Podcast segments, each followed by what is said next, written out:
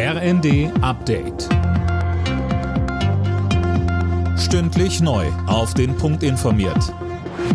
Ich bin André Glatzel. Guten Morgen.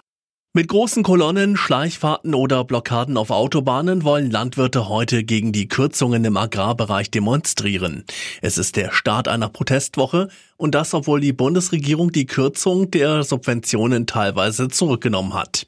Das reiche aber nicht, sagte Bauernpräsident Ruckwied im ZDF. Wir sind schon über Gebühr belastet. Das sind schon rund zwei Milliarden Euro. Mehr verträgt die Landwirtschaft nicht.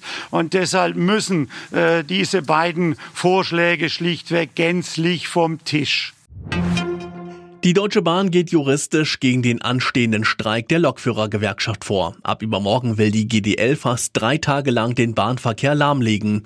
Mehr von Tim Britztrup. Die DB will einen Eilantrag beim Arbeitsgericht Frankfurt stellen und so den Streik noch verhindern. Man sehe für den Arbeitskampf keine rechtliche Grundlage, heißt es von dem Unternehmen. Sollten die Anwälte keinen Erfolg haben, dann soll ein Notfahrplan dafür sorgen, dass zumindest ein paar Züge fahren.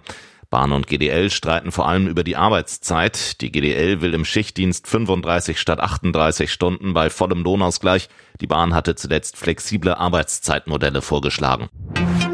Die Hochwasserlage in Deutschland entspannt sich weiter. Starke Regenfälle sind erstmal nicht in Sicht.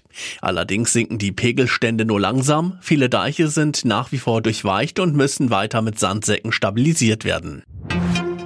Oppenheimer hat die Golden Globes dominiert. Der Film über die Erfindung der Atombombe räumte fünf Preise ab, unter anderem für den besten Darsteller. Die feministische Satire Barbie holte zwei Preise. Die deutsche Schauspielerin Sandra Hüller ging leer aus. Sie war als beste Darstellerin in einem Drama nominiert. Alle Nachrichten auf rnd.de